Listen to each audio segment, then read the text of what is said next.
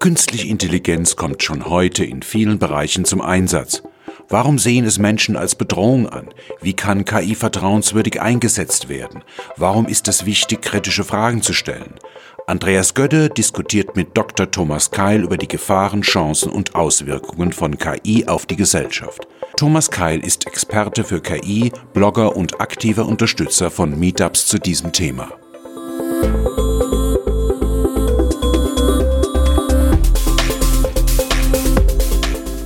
KI Kompakt, die Podcast-Serie über künstliche Intelligenz.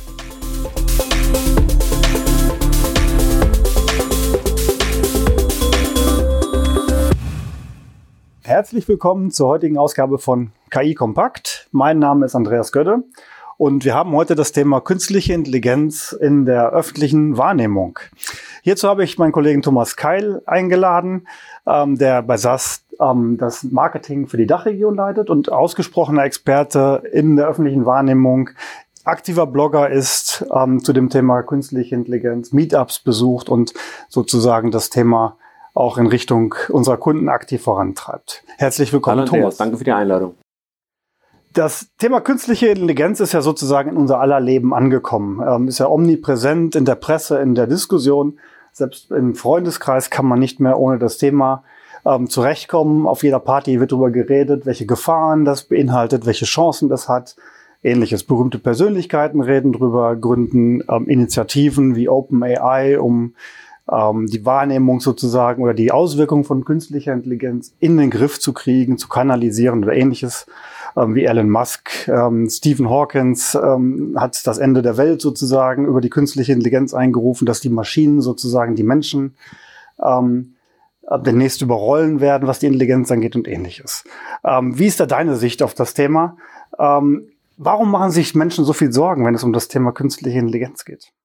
Ja, ich glaube, viele Menschen fühlen sich als Teil eines Science-Fiction-Films, den sie früher als eine Dystopie wahrgenommen haben, der immer mehr real wird. Also die äh, berühmten Beispiele mit äh, Matrix, man, man, die Menschheit befindet sich im Überlebenskampf äh, gegen die Maschinen, das ist sicherlich etwas, was da mitspielt. Und natürlich, weil ganz banal eine Eigenschaft, die man bisher als etwas typisch Menschliches wahrgenommen hat, Intelligenz, auf einmal mit dem Attribut künstlich ersetzt, ergänzt wird und damit wird suggeriert, dass der Mensch in seinen Eigenschaften, die ihn ausmachen, ersetzbar wird. Das ist natürlich etwas, was schwierig zu akzeptieren ist.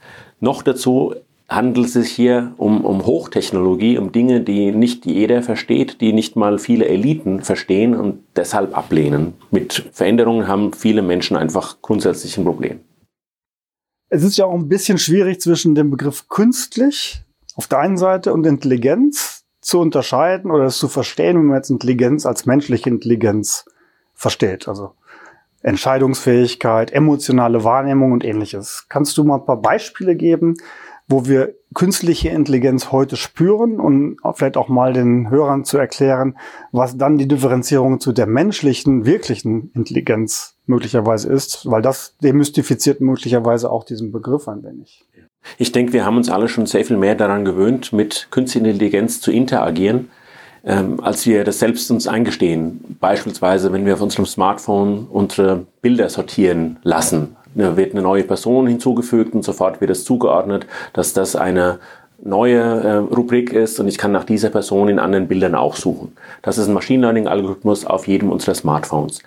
Wenn wir einen Flug buchen, ein Hotelzimmer buchen, irgendwo einen Preis im Internet verhandeln, ist mit großer Wahrscheinlichkeit ein ähm, Machine Learning Algorithmus dahinter, der so etwas vorbereitet, der die Auslastung prognostiziert, der den Preis bildet. Also auch da interagieren wir damit.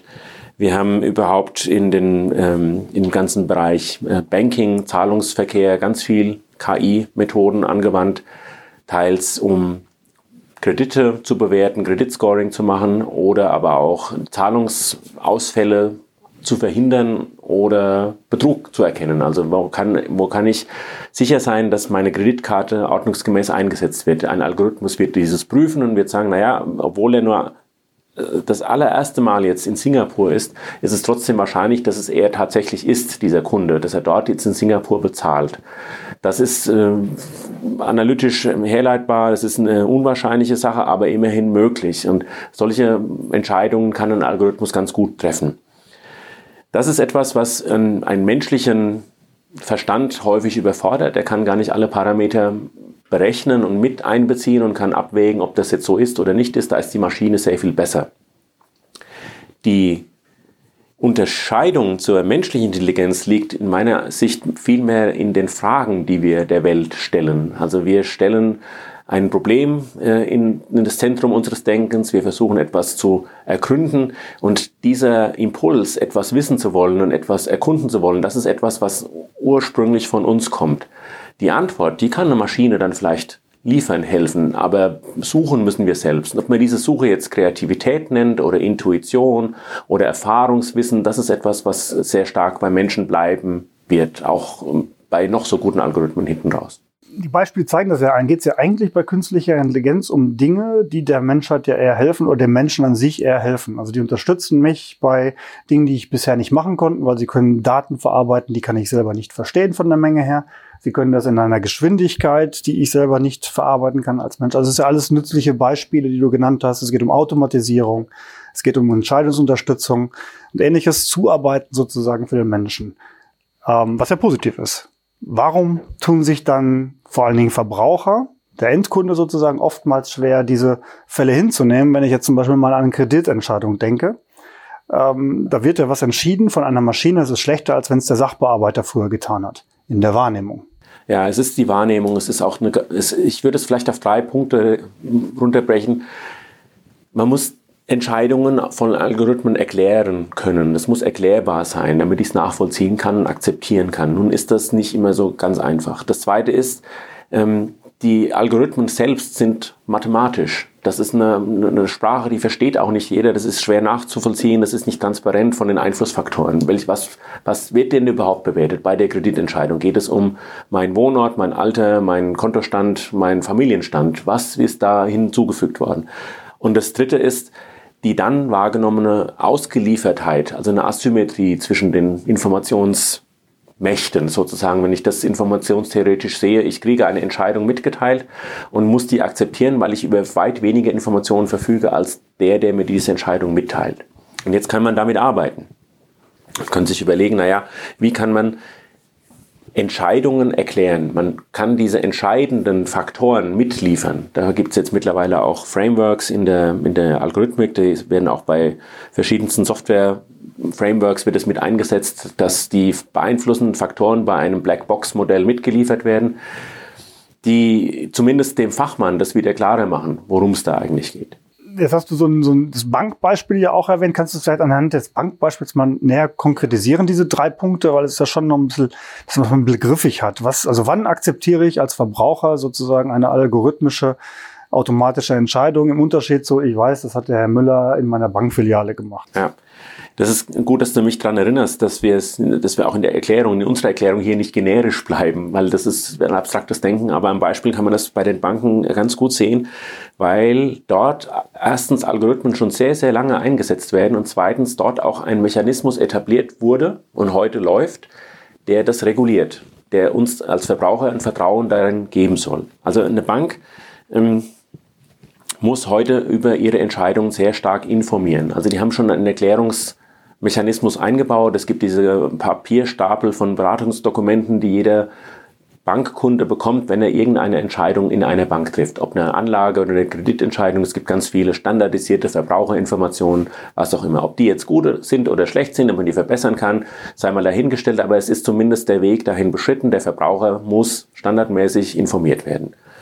Dann ist die Frage, auf welcher Grundlage wird denn jetzt die Entscheidung getroffen? Und dann kann weder der Bankbeamte, der heute hinter dem Schalter sitzt, noch der Verbraucher wirklich einen Algorithmus verstehen. Dieses neuronale Netzwerk oder die, die lineare Regression oder was auch immer diesen den entscheidenden Faktor berechnet hat, der zum Zinsentscheid führt, der ist ähm, in dem Risikomodell der Bank inhärent in der, die Bank kann das erklären, aber der Verbraucher und der Bankbeamte nicht. Aber die Bank muss das erklärbar halten, und zwar gegenüber ihrer Aufsicht.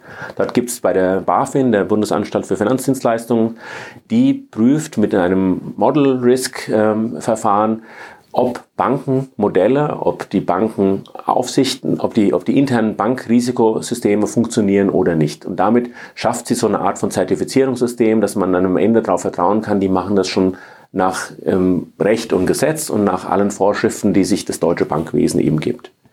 Der dritte Punkt ist dann, das ist wahrscheinlich der Punkt, an dem man noch arbeiten muss, Nachholbedarf ist da sicherlich vorhanden, wie schaffe ich diese komplexen Zusammenhänge so zu erklären, dass am Ende die Entscheidung akzeptiert wird. In anderen Zusammenhängen, anderen ähm, ähm, Lebensbereichen gibt es äh, Labels, Zertifizierungen. Also vielleicht das bekannteste Beispiel ist jetzt die ähm, äh, Bio, Bio-Zertifizierung, Biolandbetriebe. Der einzelne Verbraucher ist vollkommen überfordert, selbst nachzuprüfen, ob ein Betrieb äh, artgerecht Tiere hält und ob der nur gesunde Futtermittel verwendet. Aber über ein Zertifizierungssystem und eine Marke, die daraus abge abgeleitet wird, kann ich so etwas kommunizieren. Das könnte man sich vorstellen, dass man ähm, entsprechende Produkte oder algorithmische Entscheidungen mit so einem Zertifikat versieht und einem Label. Okay, verstanden. Das heißt, ähm, was, was eigentlich der entscheidende Punkt ist, was ich beim Verbraucher erzeugen muss oder beim Endkunden sozusagen, ist Vertrauen.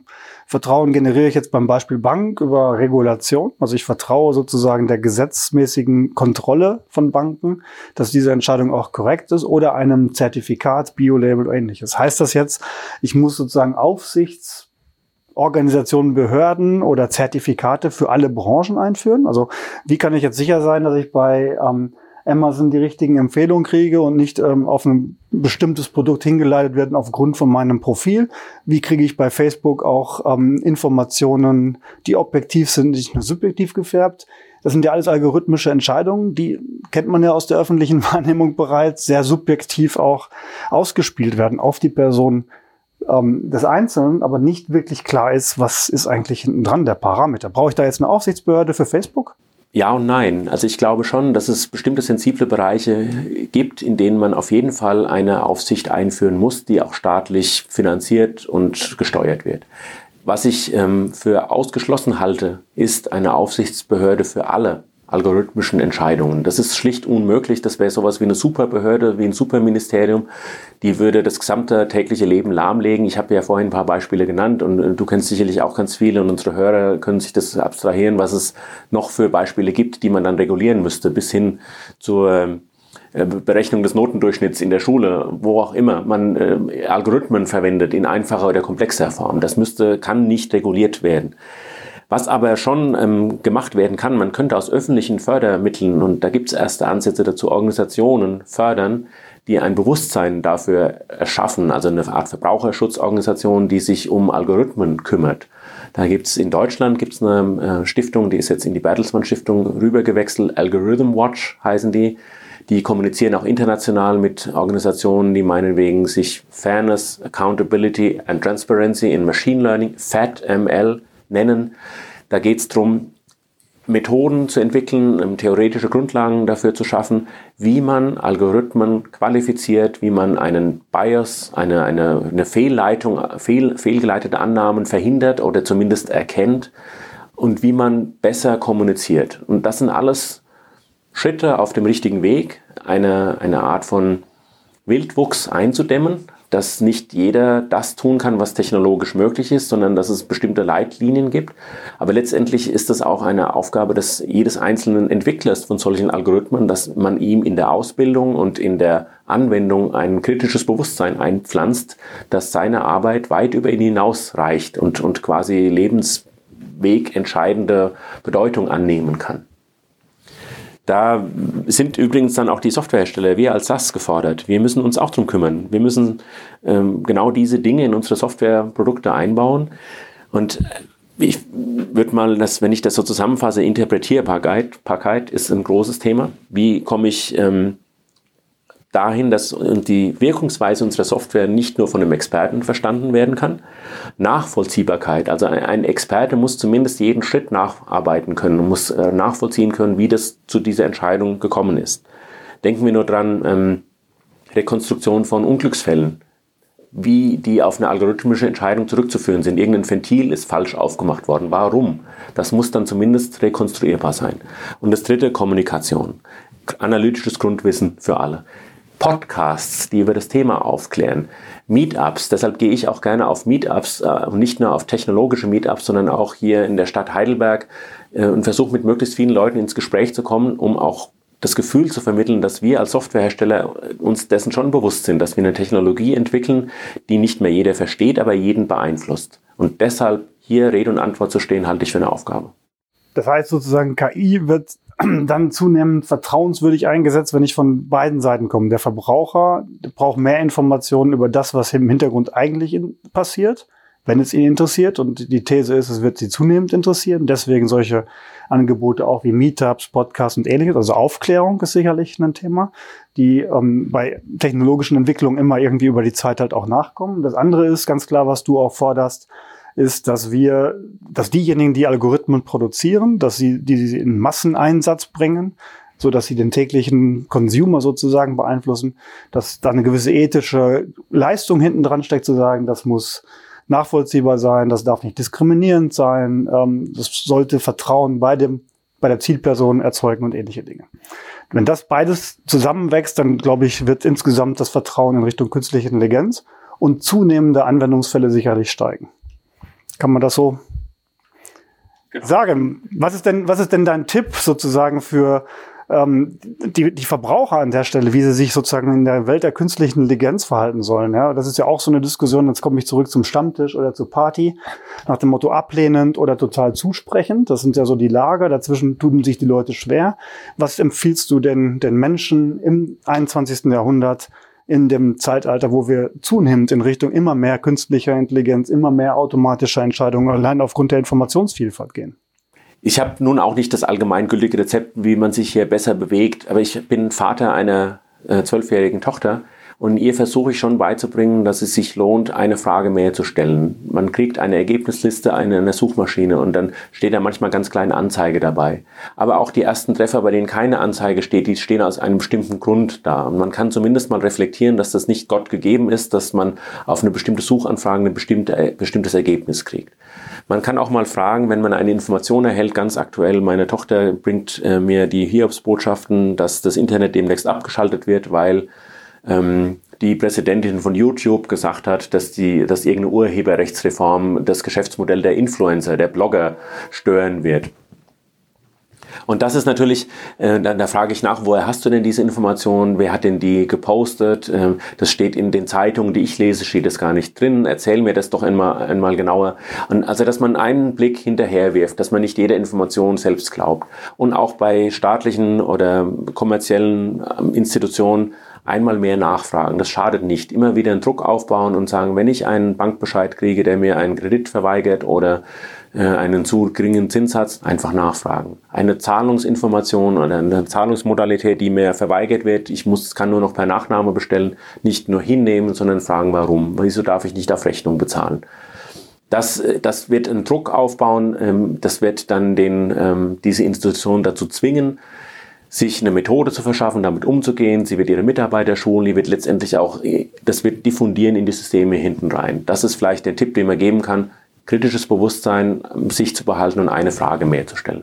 Also im Rahmen der künstlichen Intelligenz eine alte menschliche Eigenschaft wieder hervorholen, kritische Fragen stellen. Ähm, ich würde es mal mit Neugier übersetzen, weil das, glaube ich, können die Roboter heute noch nicht.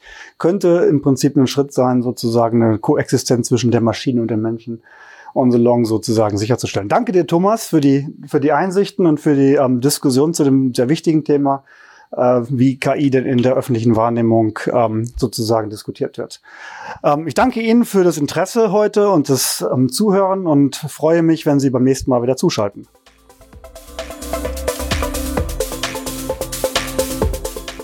Weitere Informationen zu künstlicher Intelligenz finden Sie im Web unter www.sas.de-ki-kompakt-podcast.